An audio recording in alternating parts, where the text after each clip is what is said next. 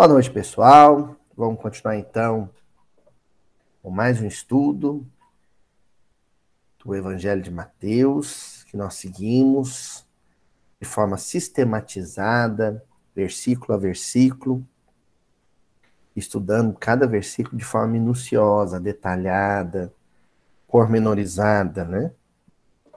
Nós estamos no capítulo 14 do Evangelho de Mateus, mais precisamente na passagem em que Jesus caminha sobre as águas. E na semana passada, Jesus aparece, então, caminhando sobre as águas. Hoje nós vamos começar a ver como se desenrola a partir de então é, o diálogo de Jesus com os discípulos. Muito particularmente com Pedro, né? Que na semana que vem já entra em cena, né? Hoje a gente vai ver como Jesus conforta, como ele é, dá sustento vibratório, espiritual, para aquela embarcação aflita. Para aquele grupo de aflitos, de assustados, de apavorados, né? Então a gente viu semana passada que essa perturbação nada mais é do que o sacode que a vida às vezes nos dá, nos traz, para que a gente desperte, para que a gente fique é, lúcido, atento os compromissos espirituais que a gente tem. E o versículo de hoje é justamente quando Jesus se dirige ao barco e fala com os discípulos, né? Mas prontamente Jesus lhes disse: Tenham coragem, sou eu, não temais. Evangelho de Mateus, capítulo 14, versículo 27. Vamos repetir mais uma vez o versículo. Mas prontamente Jesus lhes disse: Tenham coragem, sou eu, não temais. Os companheiros que acompanham a tradução feita pelo Haroldo Dutra, né, publicada pela FEB, é, deve ter percebido que eu tenho uma alteraçãozinha aí, né? Na tradução do Haroldo aparece o tenham bom ânimo, ou tenham ânimo, né? E eu aqui coloquei tenham coragem. É uma modificaçãozinha que a gente fez na, na tradução, mas para atender o objetivo didático da nossa, da nossa conversa de hoje. Porque a, a palavra em grego, na verdade, aliás, o vocábulo de onde vem a declinação que aparece no, no versículo é tarseo, que quer dizer coragem profunda, uma coragem interior, algumas traduções com uma boa coragem, né? E existe licença, vamos dizer assim, é, licença poética para usar o, o, termo ânimo ou bom ânimo. O Haroldo preferiu utilizar na tradução dele. Mas eu achei que seria legal a gente usar a palavra coragem, porque eu não me lembro, posso estar errado, mas eu não me lembro de um estudo que a gente realizou em torno dessa palavra. Você se lembra? Acho que nunca, né? Sobre a, especificamente sobre a coragem. Eu lembro que a gente falou sobre medo. Sobre coragem, não. Acho que foi. A gente falou de medo, daí eu também não ficar com não tenho medo, né? E focar nesse tenho coragem. Essa coragem que aparece aí, a gente tem que ficar atento para o contexto em que o texto aparece, ou seja, a circunstância que conduz à apresentação semântica, né? Ou seja, os sentidos e os significados em torno dessa palavra, tarsel, que quer dizer boa coragem ou coragem interior.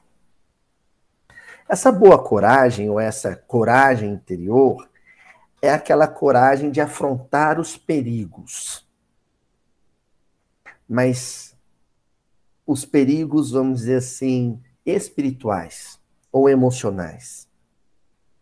É a coragem de não sentir medo ou de não se deixar sucumbir pelo medo, pelo medo. Daí, coragem e medo aparecerem na mesma frase.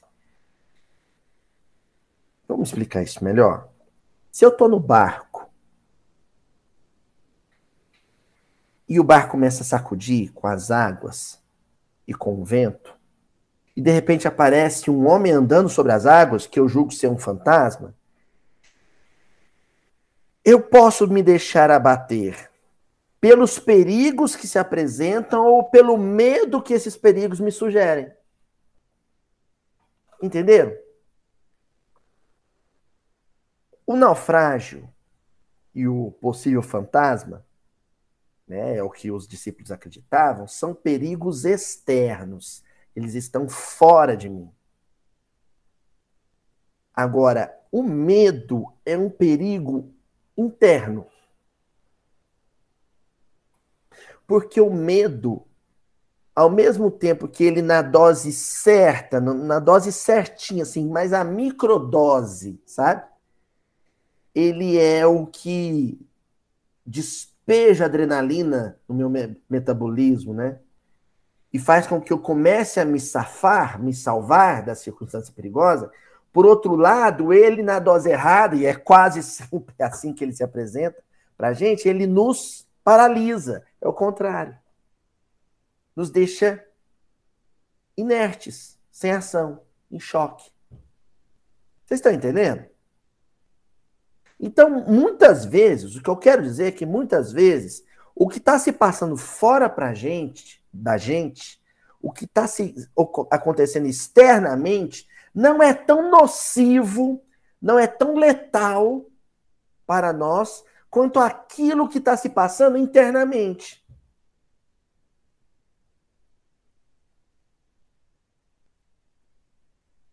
Estão entendendo?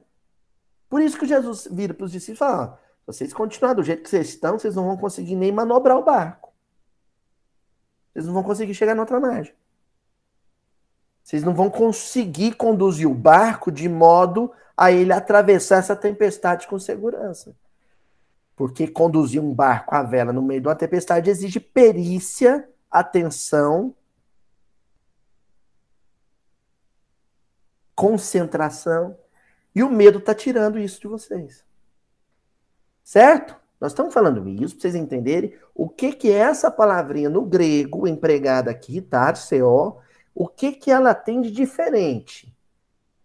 Essa chamada boa coragem ou coragem interior é aquela força psíquica, aquele poder psíquico que faz com que a gente resista, com que a gente consiga dar combate a esse medo transbordante, esse medo exacerbado, esse medo exagerado, esse medo desmedido que a gente pode até chamar de outra maneira, pode dar até um outro nome: pânico.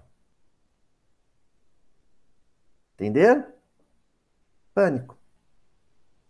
Então, quando o medo começa a surgir, ele começa a surgir. Eu vou, eu vou usar assim, só para a gente visualizar, eu vou usar uma medida. Uma medida culinária. Vamos usar ml. Os primeiros 10 ml de medo é a dose certa para que a gente se livre do perigo, a gente se movimente, é o instinto de conservação. Que, que é tratado no, no, no, livro dos Espíritos, inclusive. Se passar de 10 ml, 12 ml, a gente já começa, esse medo começa a ficar tóxico. Entendeu? Que nem remédio. Tomou a dose que o médico falou, te salva. Tomou mais do que o médico mandou, te adoece. Não é assim remédio? O medo. Passou daquela medida, começa a se transformar em outra coisa. Começa a virar pânico. E pânico traz desequilíbrio, perturbação, in, inoperância, né? Você fica fora de combate. Tá claro isso para a gente poder avançar? Pois bem, o que acontece é que todo servo de Jesus, servo-aluno, servo-aluno, que a gente chama aqui de discípulo, no, nos estudos anteriores a gente sempre usa a palavra discípulo. O discípulo, ao se posicionar com Jesus, ao lado de Jesus, ele espontaneamente, automaticamente, se torna um desconforto, se torna, ah, vamos dizer assim, uma afronta ao mundo. Não é à toa que Jesus, no Evangelho de João, ele afirma, ele diz assim: e o mundo vos odiará. E o mundo vos odiará. Gente, você está numa festa, num, churrasco de família, mas entornando o caldo, sabe?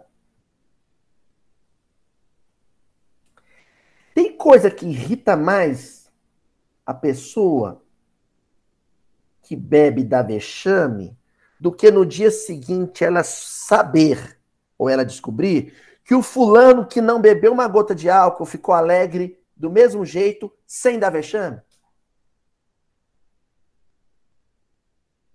A virtude do outro, para aquele que sucumbiu ao vício, incomoda. Causa desconforto. E o mundo vos odiará. Tem coisa que irrita mais quando você está irritado, está nervoso, está bravo, e a pessoa que você está xingando está serena, está calma e está plácida. Tira do sério. Você quer que ele dê combate, você quer que ele reaja. Marido tá soltando os cachorros e a mulher, calma, bem. Aí falei assim, quando você fica calmo assim, você me deixa mais nervoso ainda. Não é?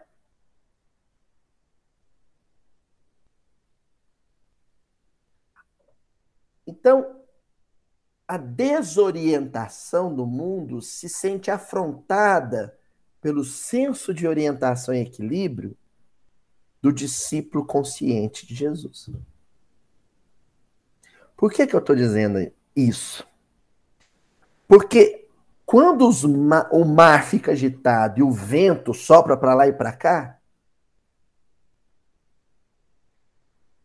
uma reação natural do mundo, conforme eu estou dizendo, é quando as sombras tentam trabalhar para que você vá para o lado negro da força.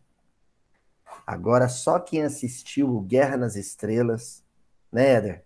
Só quem assistiu Guerra nas Estrelas sabe do que eu estou falando.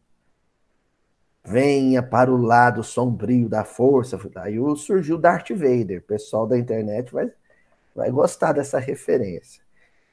Tem a história lá na Guerra nas Estrelas, o filme. Aí tem os bonzinhos, que são os Jedi, né? E tem os Sith, que são os os, os sombrios. Aí sabe como é que os sombrios fazem para que os bonzinhos bandeiem para o lado deles?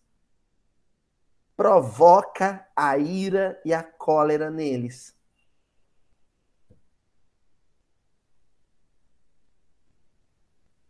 Simples assim.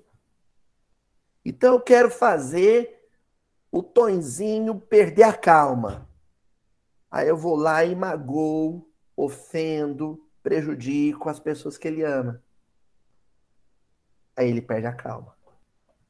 Aí pronto. Arrebanhei. Vocês estão vendo a estratégia?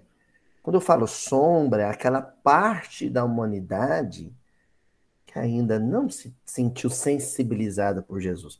É aquele um adversário, né? De quando eu listo para vocês as personas bíblicas. Né? é o adversário. Quem é o adversário?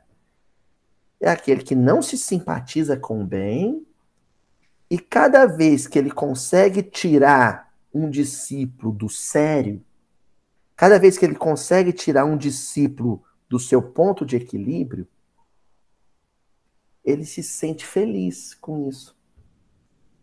A queda do outro lhe causa prazer.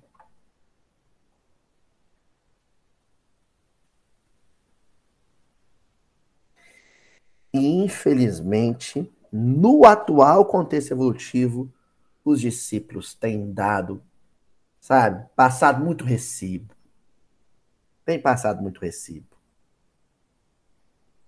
Muito cheque assinado em branco. Tem cedido demais a esses alvitres, esses convites sombrios. Vamos então começar com o livro dos Espíritos. Porque a palavra que nós vamos discutir, vocês já perceberam, é coragem. Né? Então nós vamos lá no livro dos Espíritos, na parte quarta, a quarta parte das Esperanças e Consolações, no capítulo 1, das penas e gozos terrestres. Lá tem a questão 932. Então, finalzinho do livro dos Espíritos. Essa questão, gente, eu nunca estudei ela aqui, no miudinho, mas ela é o, um dos pilares do livro dos Espíritos. Olha a pergunta que Kardec faz aos bons espíritos. Por que no mundo, tão a miúde, tão frequentemente, a influência dos maus sobrepuja dos bons? Pergunta genial. Por que que no mundo, frequentemente, as sombras dizem, vem, e o discípulo cede?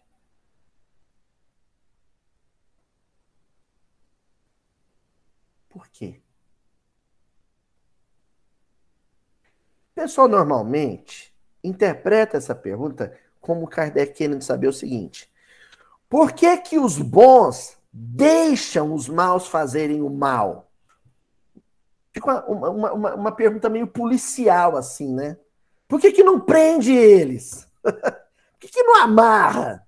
Por que, que não tranca no, no baú? Como é que os bons deixam isso acontecer? Como é que os bons deixam desviar dinheiro público? Como é que eles deixam fulano matar criança? assassinar criança? Como é que deixa? Não é essa a pergunta. Não é essa a pergunta.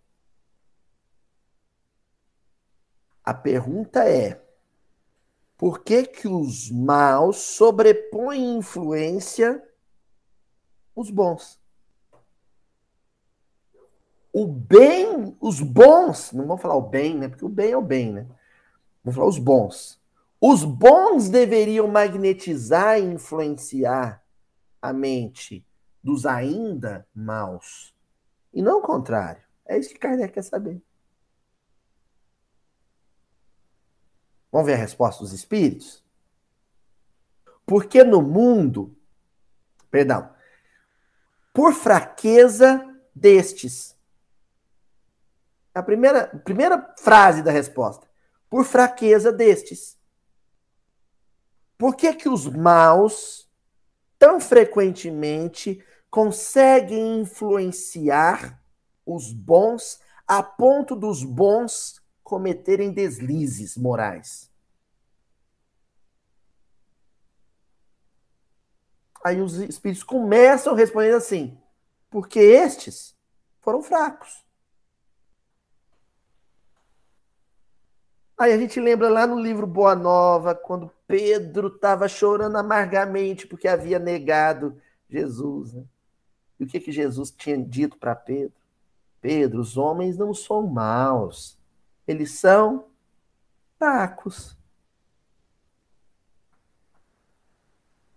Só por isso.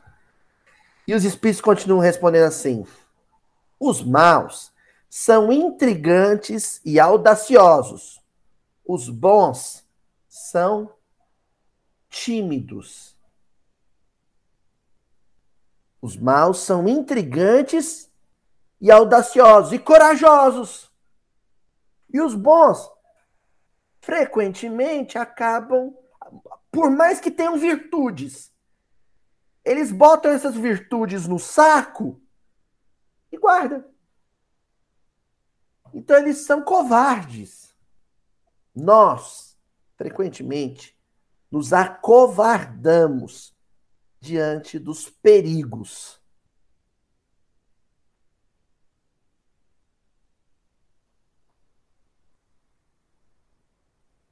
Entenderam?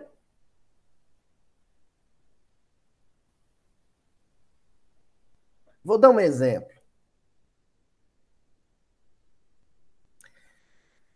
Eu chego do serviço e começa a vir uma ideia assim.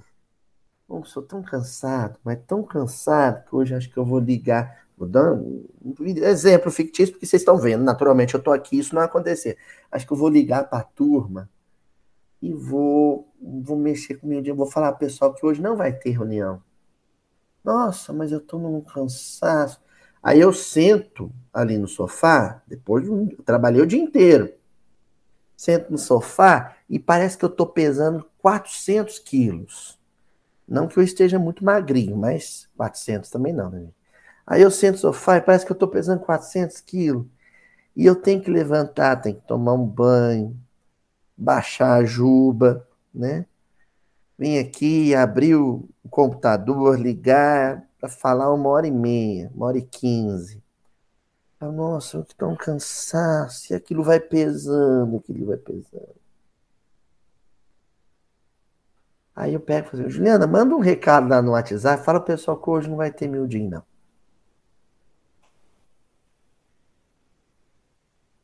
Sabe o que eu fui? Covarde. Tímido, retraído. Eu não me levantei de combate. Conta um negócio pra vocês. Minha vozinha tinha oitenta e tantos anos já. E de vez em quando fazia um frio. O pessoal aqui de Beraba sabe disso. Né? Não é só em Santa Maria que faz frio, não. É Fazia um frio danado, né? Mas aquele frio, minha avó era magriquinha, né? Aí a gente chegava assim, ô vó, fique em casa hoje. A gente tinha medo dela adoecer, né? Fique em casa hoje. Ela, não, pode passar que eu vou estar na porta esperando vocês. A gente passa na porta da casa, ela tava na calçada, com paletózinho, touca. Vocês lembram disso? Toquinha, cachecol. Ela se vestia com roupa de frio. Aí ela entrava no carro falava assim: Ô oh, vó, por que, que você não ficou em casa hoje? Ela falava assim para mim: Ô oh, menino, se falar para mim que lá no centro tem dois mil reais me esperando, eu não vou?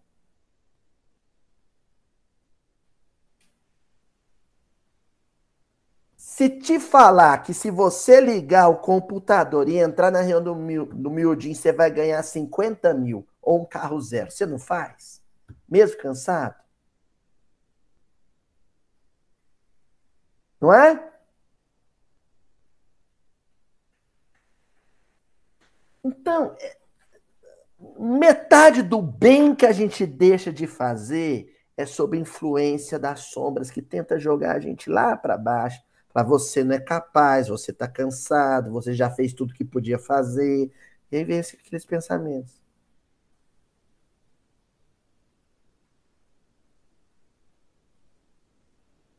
Lembra da história que eu contei para vocês do menininho que prendeu o pé na bicicleta? Gente, da hora que eu parei o carro até a hora que eu fui lá no menino para tirar o pé da raia da bicicleta, ficava na minha cabeça assim: você vai pegar Covid, você vai pegar Covid, você vai pegar Covid.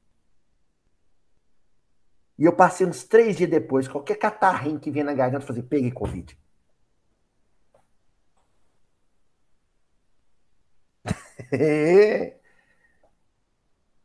Essa coragem que os espíritos estão dizendo para o Kardec que falta aos bons, muitas vezes, é a coragem de resistir, de perseverar, de ser maior que o cansaço, de ser maior que o medo, de ser maior que o desânimo, de ser maior que a tristeza.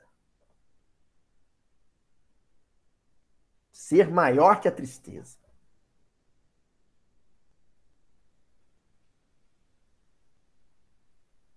É você dizer para si mesmo assim: eu sei o meu tamanho.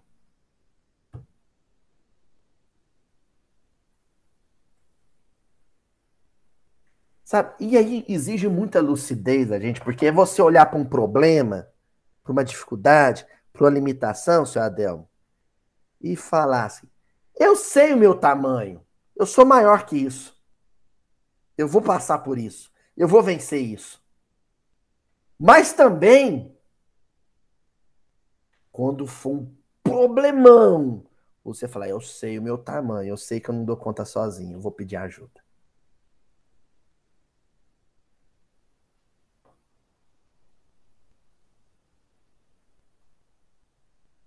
Então agora eu vou contar um negócio aqui que eu acho que eu esperei o dia o tema coragem para contar. E eu não estou contando para as 12 pessoas que estão aqui na reunião, estou contando para milhares de pessoas. Quando começou a pandemia, eu vi o tamanho da pandemia, e eu consegui, por algum motivo, vislumbrar o tamanho da pandemia, e no começo eu me lembro que muita gente estava bem animada. Isso vai passar logo. Aqui em casa o pessoal, minha mãe, ajuda. Não, não preocupa, isso vai passar logo. Isso é, isso é calma. E eu não sei o, o que, que eu já sabia de outra vida ou do mundo espiritual, que eu sabia o tamanho da pandemia. E eu fui ficando tímido, retraído, melancólico, triste Aí não podia ir para o centro ver meus companheiros para fazer vocês rir, sabe? Falando o evangelho. Vocês lembram o tempo que eu fiquei gravando vídeo sozinho aqui, não tinha o um Meet ainda.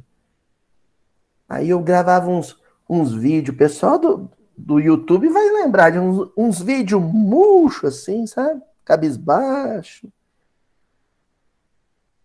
E a coisa foi ficando feia porque aí eu comecei a sentir um pavor danado. Eu não sabia do que. Eu comecei a me achar muito pequeno e o problema muito grande. Muito grande. Muito maior do que eu. A coragem que me restou o grão de coragem que me sobrou no coração foi o bastante ou foi o suficiente para eu dizer para si, para mim mesmo, eu não vou dar conta disso sozinho.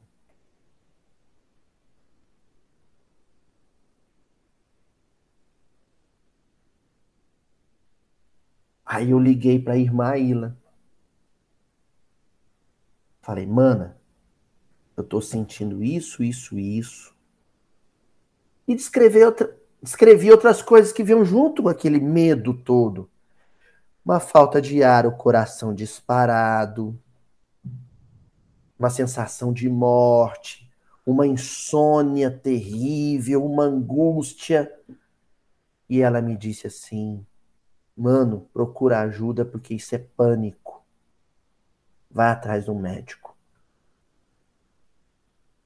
E eu procurei um psiquiatra, procurei uma terapeuta, uma psicóloga também. Ela conversou comigo e eu procurei um psiquiatra. Psiquiatra, um irmão do coração, inclusive primo da Ju, Dr. Marcos, esse benfeitor da minha vida, que é da AMENG, da Associação Médica Espírita de Minas Gerais. Bem, Marcos, está acontecendo isso, isso, isso comigo.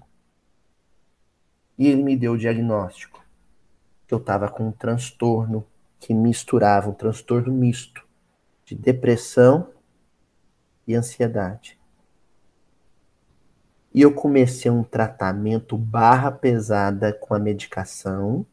E eu digo barra pesada porque quem já fez o tratamento com medicação ou faz, sabe de uma coisa: o remédio começa a demora a fazer efeito. Demora a fazer efeito. Véio. Você pensa que vai ser 15 dias, é 30. Você pensa que vai ser 30, é 60. E você tomando um remédio, o trem não passa. E eu tinha que fazer o meu dia. Dois anos depois eu tô contando para vocês. E aí a primeira providência minha, reunir meus amigos, não dá para ser no centro? Vamos ao que dá é o Meet, que seja o Meet, que seja a plataforma, mas eu quero olhar no olho meus companheiros e eles vão me dar força, porque sozinho eu não vou dar conta. Ligava para dona Joana, né, dona Joana? conversar com a dona Joana. Dona Joana, tá, o negócio tá feio aqui, ó. Reza pra mim. Pedia pra vocês, ó, não é? Reza pra mim que né, tá, tá difícil. Ainda tomo meu remédio. Ainda. Porque outro companheiro, amigo querido do meu coração, Gladstone Lage, letrista do Tim Vanessa, conversando com ele, eu, eu confidenciei, falei assim, Gladstone, tô passando por isso, isso, isso. E ele falou para mim assim: Amigo, medique-se humildemente. Medique-se humildemente. Para você procurar a ajuda de um médico e buscar uma medicação, muitas vezes você vai precisar de coragem. Aí vocês vão dizer assim, a ah, Luiz, o que, que tem a ver essa coragem que você precisou ter para se tratar de um transtorno psíquico e a coragem do evangelho que está falando aqui hoje? Porque eu só pensava uma coisa. Eu tenho tarefa na minha responsabilidade. Eu tenho um serviço na minha responsabilidade eu não posso parar.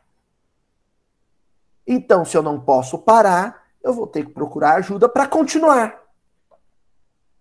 Tem miudinho. Aí choveu live, né? Foi a, a, fase das lives, né? Todo dia era dois, três pedidos de live, eu aceitava tudo. Eu fiz live pro mundo inteiro. Eu nunca trabalhei tanto na minha vida. Saí trabalhando, trabalhando, trabalhando. Escrevendo artigo para a revista Espírita. A Jussara me chama. Luiz, vamos escrever artigo para a revista Espírita? Vamos! Eu estava perturbadinho, tinha que escrever.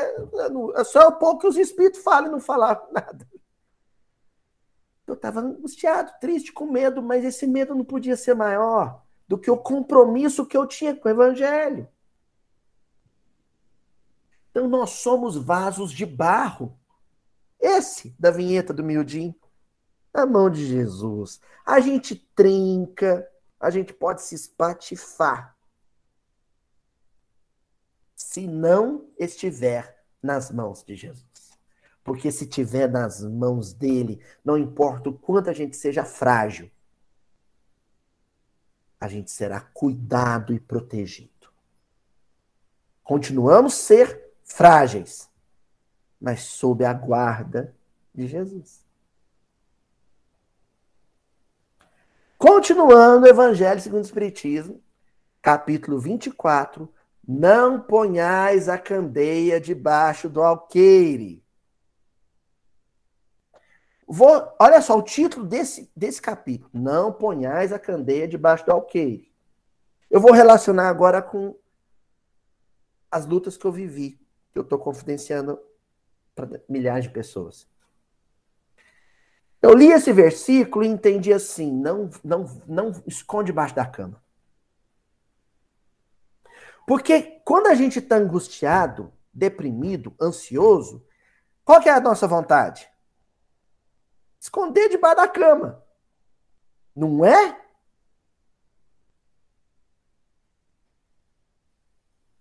A minha vontade era esconder debaixo da cama. Fica lá. Põe um travesseiro na cabeça. Não ponhais a candeia debaixo do alqueire.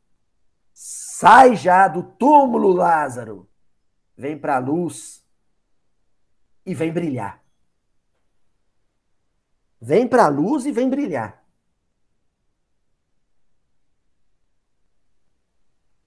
Você é dona de casa?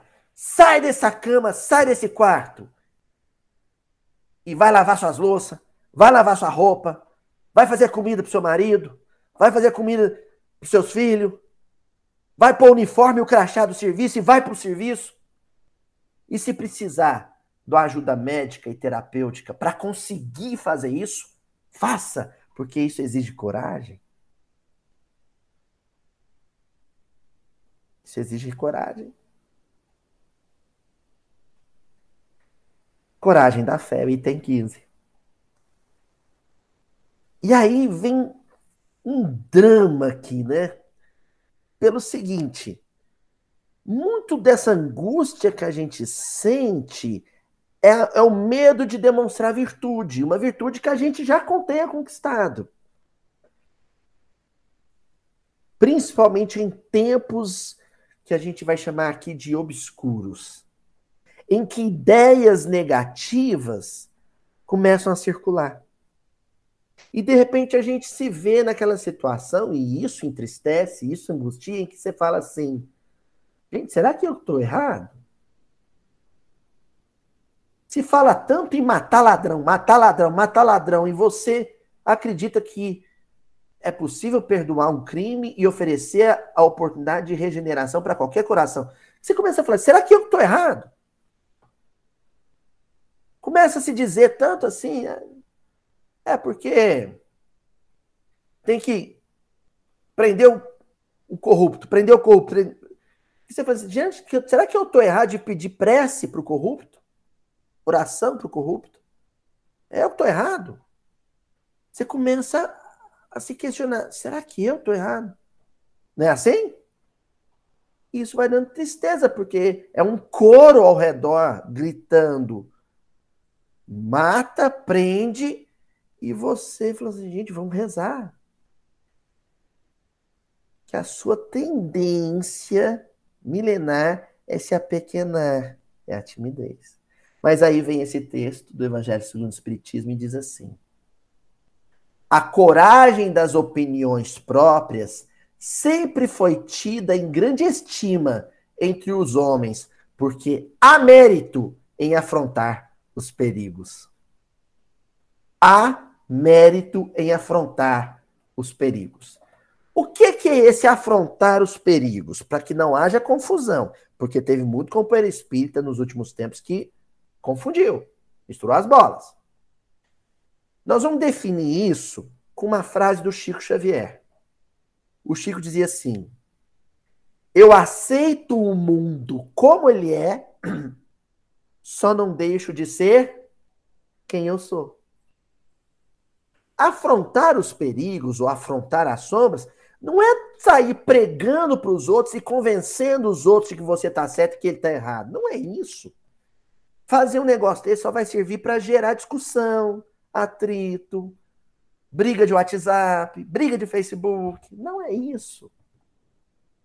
Afrontar os perigos é não ceder na sua conduta. Não é tentar mudar a conduta do outro.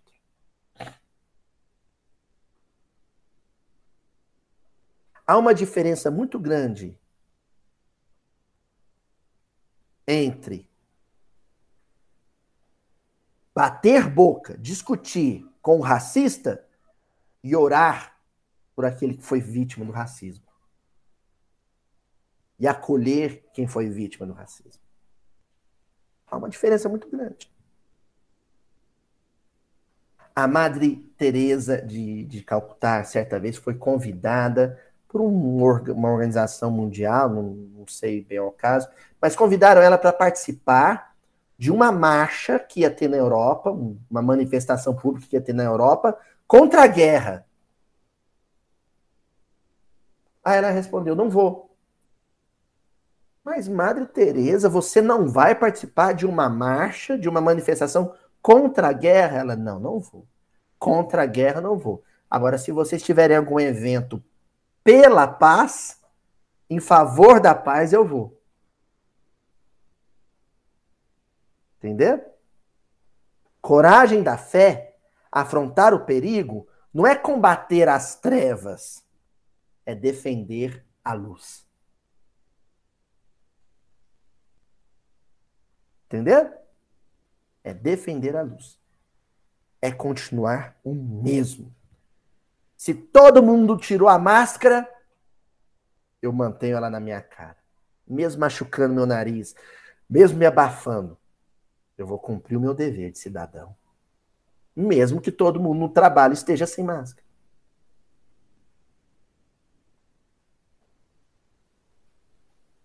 E aí continua o texto do Evangelho. Aqui, como em tudo, o merecimento é proporcionado à circunstância e à importância do resultado. Há sempre fraqueza em recuar alguém diante das consequências que lhe acarreta a sua opinião e em renegá-la. Mas há casos em que isso constitui covardia tão grande quanto fugir no momento do combate.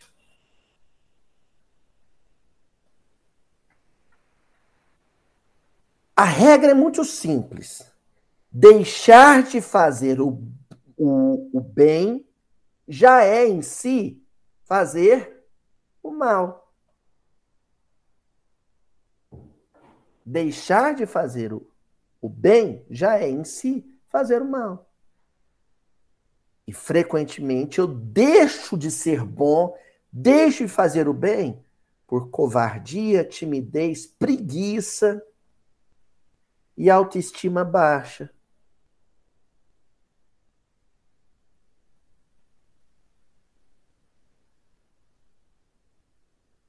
Certo?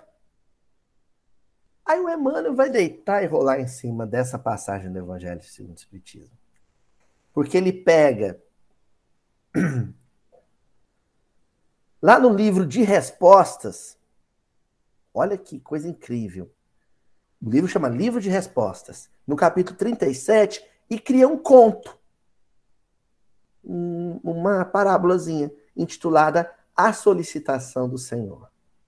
E começa assim: O homem que se dizia infeliz, depois de haver implorado o socorro dos céus, encontrou em sonho o mensageiro do Senhor que lhe falou generosamente.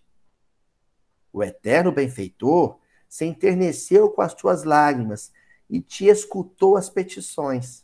Em resposta, recomenda-te a coragem a fim de que possas receber o apoio divino.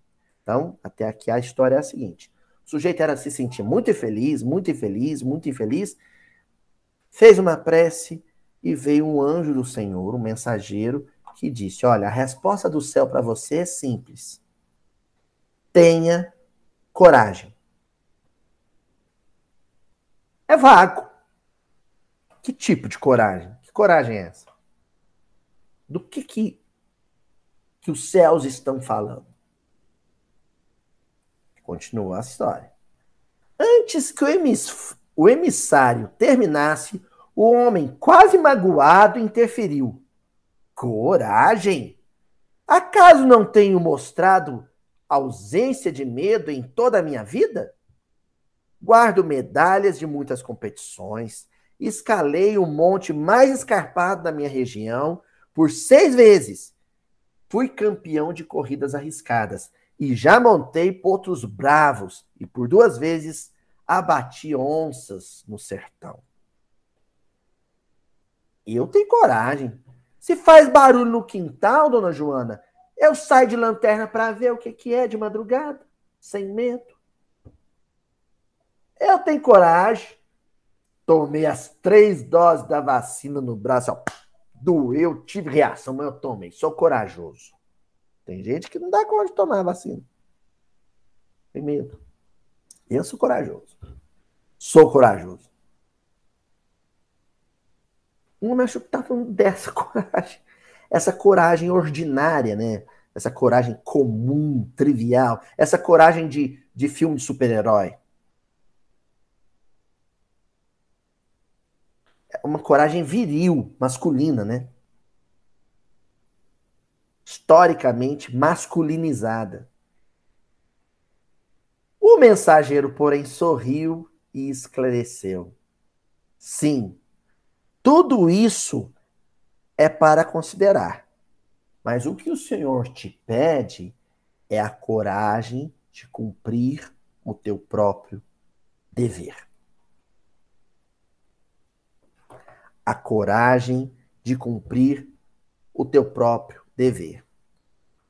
Chovendo ou não, com pandemia ou não, com síndrome do pânico ou não, com dinheiro ou sem um tostão,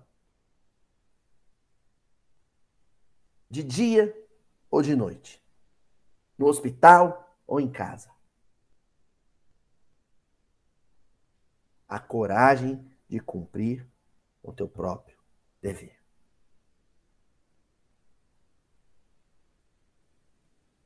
Notem bem.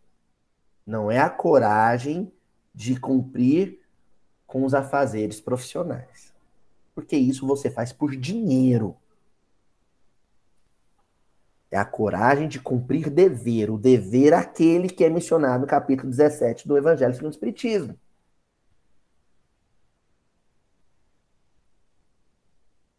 É aquele dever. O dever altruísta, o dever desinteressado, solidário. Esse é o dever que a história está falando. E vai ter que ter coragem mesmo, porque tudo vai conspirar contra. A, acho que o, grande mensagem da, da aula de hoje é o seguinte, gente. Tem que ter coragem. Sabe por quê? Quando você decidir fazer o bem, quando você decidir fazer o certo, tudo no mundo vai conspirar contra.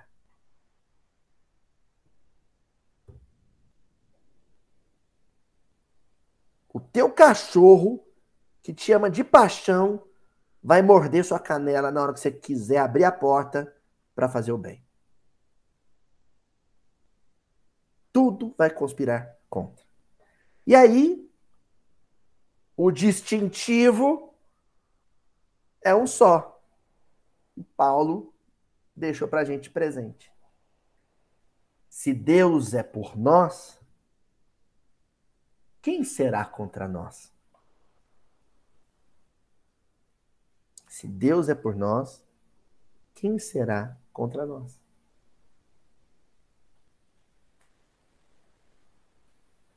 Aí nós vamos para André Luiz agora. Uma mensagem psicografada pelo Valdo Vieira, hein? Livro Estude Viva, capítulo 40, Coragem. O André Luiz começa dizendo assim: coragem também é caridade. Coragem também é caridade. A caridade principia ali. Porque a caridade, os espíritos definem da seguinte maneira: caridade é o amor em ação. O amor é um sentimento.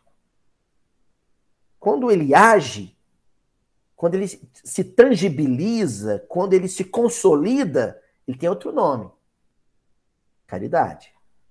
O ágape é o amor posto em prática. O sentimento posto em prática. Só que para você sair do sentimento para a ação, você precisa se movimentar, se mobilizar. E mobilizar-se é nadar contra a corrente. É remar contra a correnteza. É voar no, sentido oposto do vento. E esse movimento que encontrará resistência esse impulso que encontra resistência e avança ainda assim, tem um outro nome: coragem. Entendeu? Então, a caridade no seu princípio, a caridade no seu primeiro movimento, a caridade no momento em que ela encontra as primeiras resistências e as primeiras oposições, tem um outro nome, pode ser definido com uma outra palavra: coragem. A Luiz, hoje está muito teórico, estou querendo, sentindo falta de uma coisa prática. Você deu alguns exemplos práticos. Então vamos lá. Dona Aparecida, aqui de Uberaba, lá do Hospital do Pênfico, ela era enfermeira no Hospital São Domingos, aqui em Uberaba. E trabalha no hospital como enfermeira. Trabalho remunerado, profissão. Quando começaram a chegar os pacientes com uma doença de pele, que pouco se sabia sobre elas, mas que acometia a pele do corpo inteiro. A pele, o, o corpo ficava em carne viva, como a gente diria. Assim, uma coisa terrível. As pessoas algumas chamavam de fogo selvagem, pênfico, né? E, e, e aí tem outros nomes, né? Que, que vão variando de acordo com a região, nomenclatura, enfim. Algumas nem era propriamente fogo selvagem, mas era alguma coisa que se assemelhava, na época não sabia diagnosticar, enfim. Só que esses doentes começaram a chegar no, no hospital e como não havia tratamento para aquilo, não se sabia nem o que fazer, começaram a se recusar. Não existia o SUS. E esses doentes começaram a ficar na porta do hospital, na calçada. Um dia ela saindo do hospital, viu esses doentes dormindo na calçada. Sabe o que ela fez? Pegou eles e falou: vão lá para minha casa. Eu cuido de vocês lá.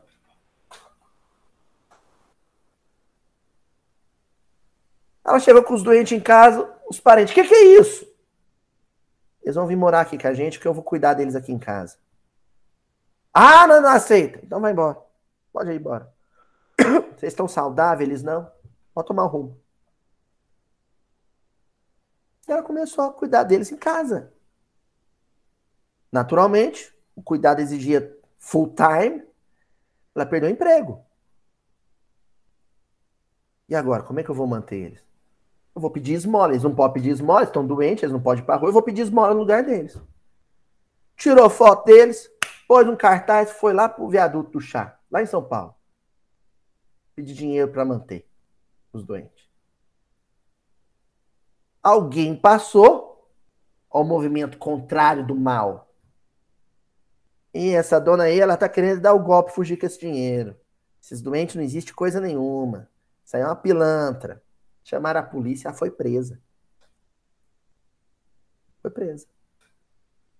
No que ela foi presa, chamaram a imprensa. No que chamou a imprensa, ela ficou famosa. No que ela ficou famosa, a Hebe Camargo, Silvio Santos, chamando. Não, você vai precisar mais dinheiro. A gente ajuda. Monta um hospital que a gente banca. E assim nasceu o Hospital do Fogo Selvagem. Essa é a história da Dona Aparecida. Quer dizer, primeiro veio o sentimento, o amor.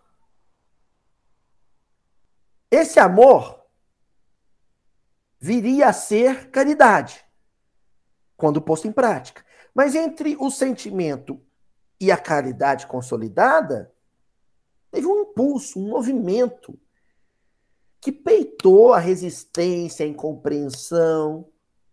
Porque aí depois a família voltou e veio ajudar ela, e a família inteira se envolveu no projeto. Depois a cidade de São Paulo, sobretudo, se transformou numa cidade solidária com a causa dela. Mas depois, depois, né? Depois do filho criar, todo mundo quer ser pai e mãe, né? Mas no começo, né? Que o pessoal tá lembrando, Ayrton Senna ajudava ela, o Fábio Júnior, a Xuxa, tudo vinha visitar o hospital. Mas com a coisa pronta.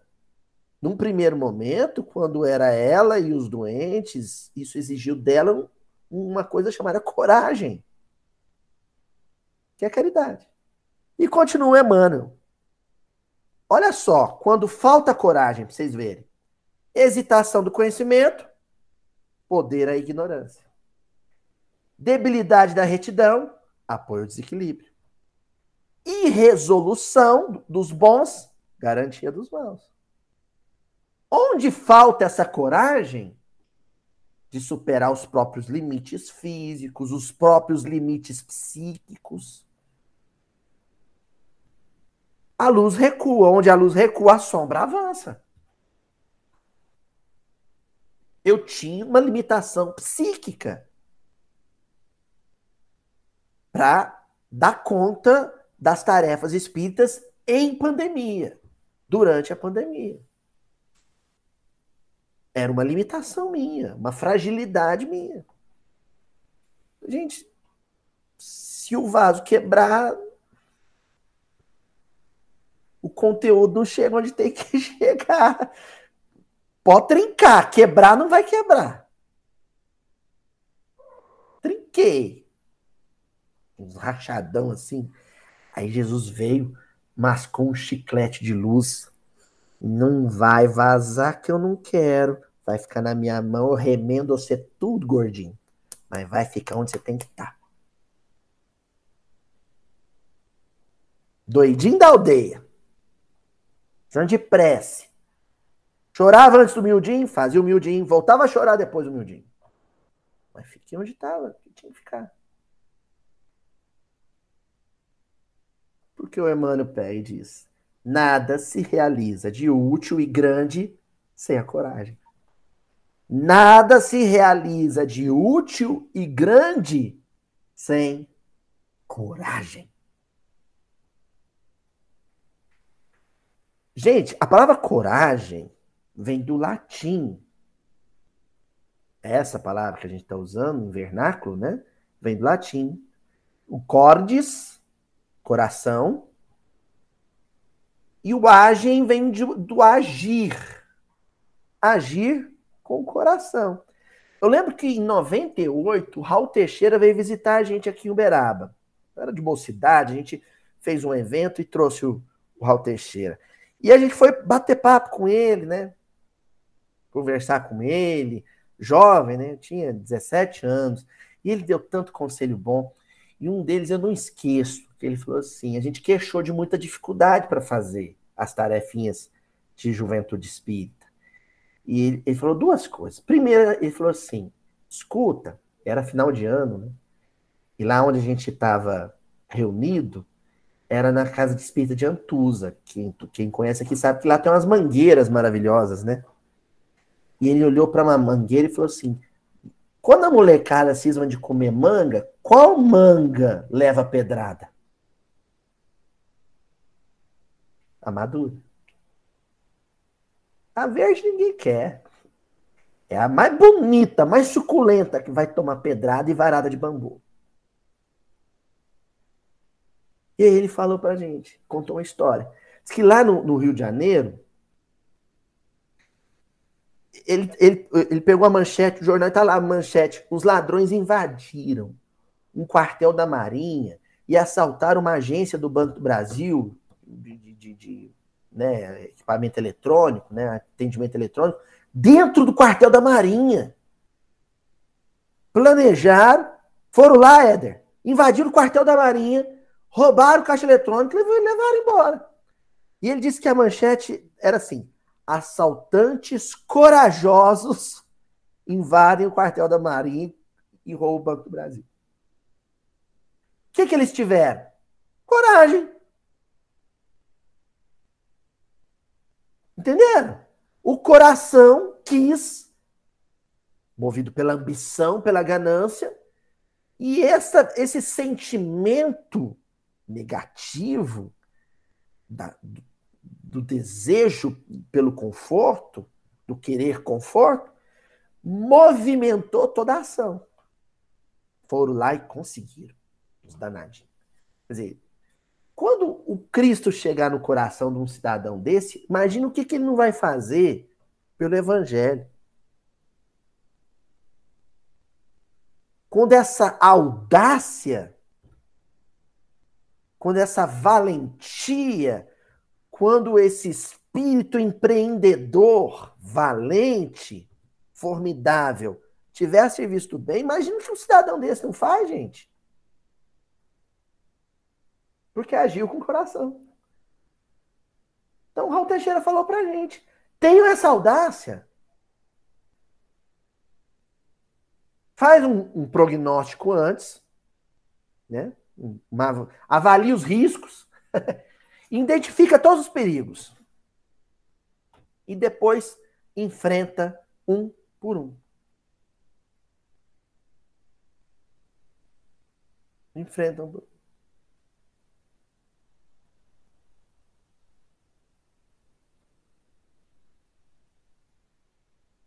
Olha só o que o Emmanuel vai dizer agora, gente. Relacionada à primeira questão que a gente leu do Livro dos Espíritos. Esqueçamos os antigos chavões.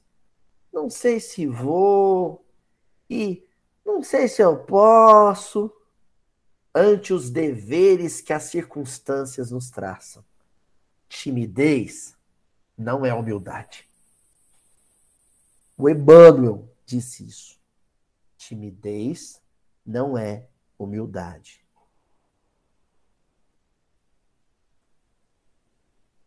É claro que você não pode ser impulsivo. Você não pode ser impulsivo.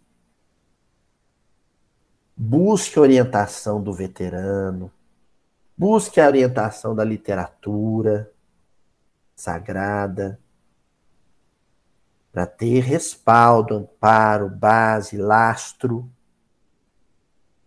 Mas não deixa essa timidez, que na verdade é covardia, travestida, te impedir de fazer o bem. Se a necessidade chegar na sua porta,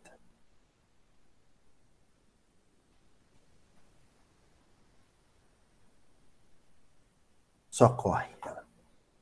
Estende a mão. E vamos finalizar com o livro Palavras da Coragem. Olha o nome do livro: Palavras da Coragem, de Emmanuel. A lição intitulada Palavras da Coragem. Em que o Emmanuel começa dizendo assim: quem vive no mundo de hoje é comparável ao viajor que atravessa longa extensão de solo agressivo. Eita, como é que. Isso, o livro é da década de 70, hein? Olha o que o irmão está dizendo. Quem vive. Reencarnar em 2022 não é para qualquer um, não. Quando o Chico nasceu, gente, assim, ô moleque danado. Reencarnar agora. Pensa só os, os três primeiros anos de vida dele Dois foi no meio da pandemia. Não podia adoecer porque não podia ir para o hospital. Ô, moleque danadinho. Esse espírito, tudo que reencarnará agora, tudo valente. Tudo destemido. Pedra 90. Não é? Porque quem, eu, mano, tá falando, quem caminha no dia de hoje, mano? Final do século XX, início do século XXI, tá andando em cima de caco de vidro descalço, no braseiro. Como diria meu amigo Tonzinho, a chapa quente, o sujeito, ó, só no sapateado. Aí o Emmanuel vai explicar o porquê. À frente cipoais de interesses inferiores, impondo tropeços à marcha. Cipoais de interesses inferiores, impondo tropeços à marcha.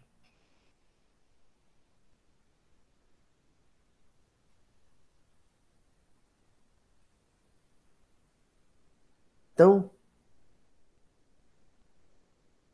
Olha só que coisa. Eu vou compartilhar com vocês aqui porque é alguma coisa pública. Esses dias eu assisti uma entrevista do Augusto Nascimento. O Augusto Nascimento é, é o filho do Milton Nascimento, cantor e compositor maravilhoso. O Milton nunca teve filhos, né? Ele já velhinho, né? Um senhor de idade, né? Idoso, quase 80 anos, criou um afeto paternal para um rapaz, um sentimento forte de paternidade por ele. O rapaz até falou assim: Isso aí parece uma coisa de outra vida. E falou para ele: Você quer ser meu filho? Eu nunca tive a alegria de ter alguém com meu sobrenome estabeleceu um vínculo de amizade, os dois foram conviver, viver juntos, e o rapaz falou: Eu vou cuidar desse velhinho. As famílias já eram amigas e ele foi cuidar do Milton. Milton muito doentinho, diabético. Foi cuidar do Milton, levar para o hospital. Até que saiu um registro novo. O rapaz não tinha pai no registro. E o Milton falou assim: Eu quero te registrar como pai. E registrou, agora o nome dele é Augusto Nascimento. E ele conta essa história e se emociona e fala assim: Eu nunca tinha tido um pai. Eu não sabia o que era afeto de pai. E ele não sabia o que era ser pai. E a gente construiu essa relação bonita de pai e filho. Aí ele relata: só que, como eu já era mais velho, né, quando eu conheci o Milton, eu era um adolescente, as pessoas erotizaram a nossa relação.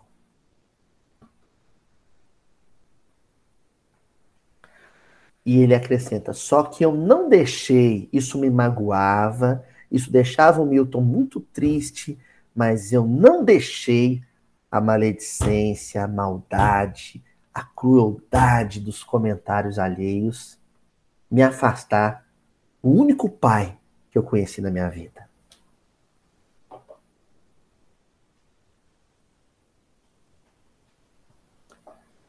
Vocês estão entendendo o que, que é esses cipoais dos interesses inferiores? Essa maldade que as pessoas jogam como se fossem como se fosse bolas de lama em todo gesto bom? Basta alguém erguer a voz e o corpo para fazer o bem e lá tá o outro comentando e falando e, e criticando. Não é?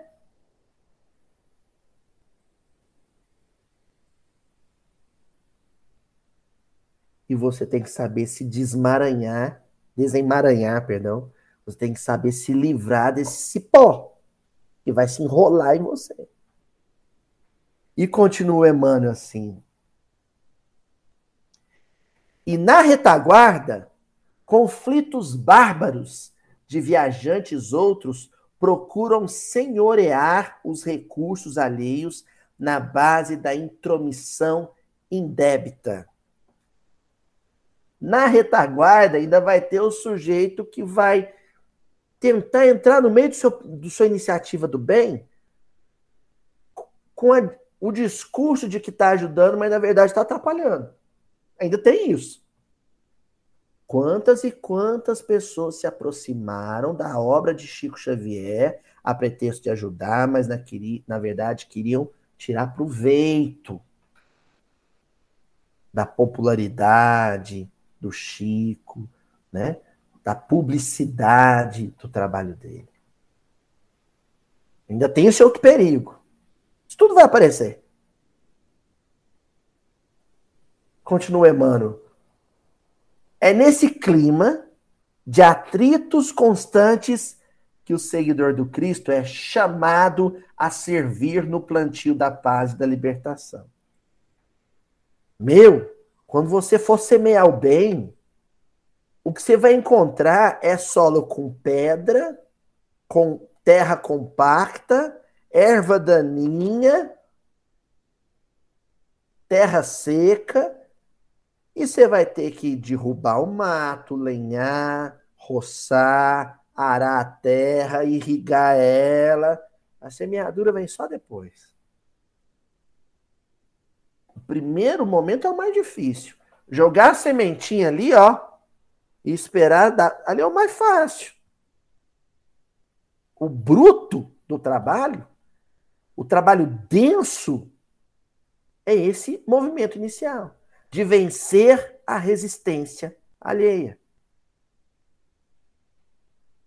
De vencer o antagonismo alheio, a hostilidade do solo a ser semeado.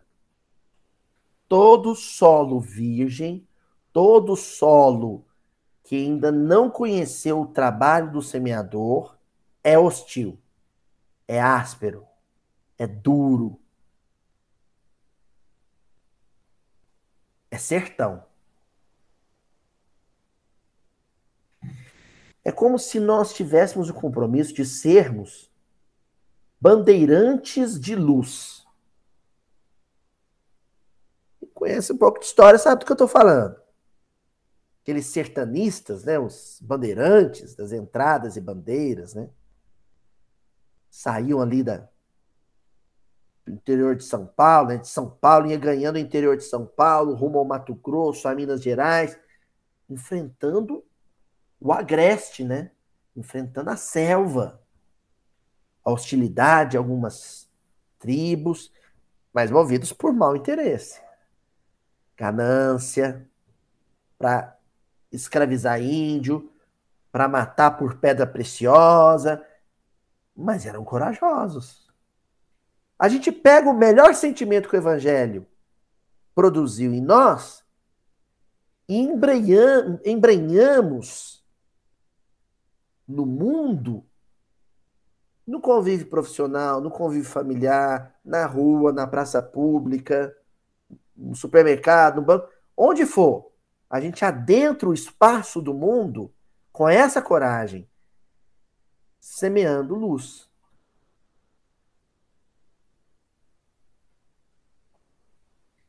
E o Emmanuel finaliza dizendo: certamente que estarão todos armados de fraternidade e paciência, compreensão e tolerância para a execução das tarefas que lhes dizem respeito. No entanto, sobretudo, é preciso lembrar a cada um a coragem do Divino Mestre, que acima de tudo cultiva, cultivava o amor e a verdade, que não se fez o condutor dos homens, não só pelo bem que fez, mas também pelo mal que deixou de fazer. A gente encerra aqui e vamos imaginar que qualquer empreendimento do bem, qualquer tarefa boa que a gente se propõe a fazer, de cuidar de um filho doente a construir um hospital, em qualquer uma dessas circunstâncias, Jesus vai estar no meio do vale agitado, do mar agitado. Ele vai estar em meio às ondas tenebrosas, dizendo para a gente: tenham coragem, sou eu. Não sintam medo. Que assim seja, gente. Até semana que vem.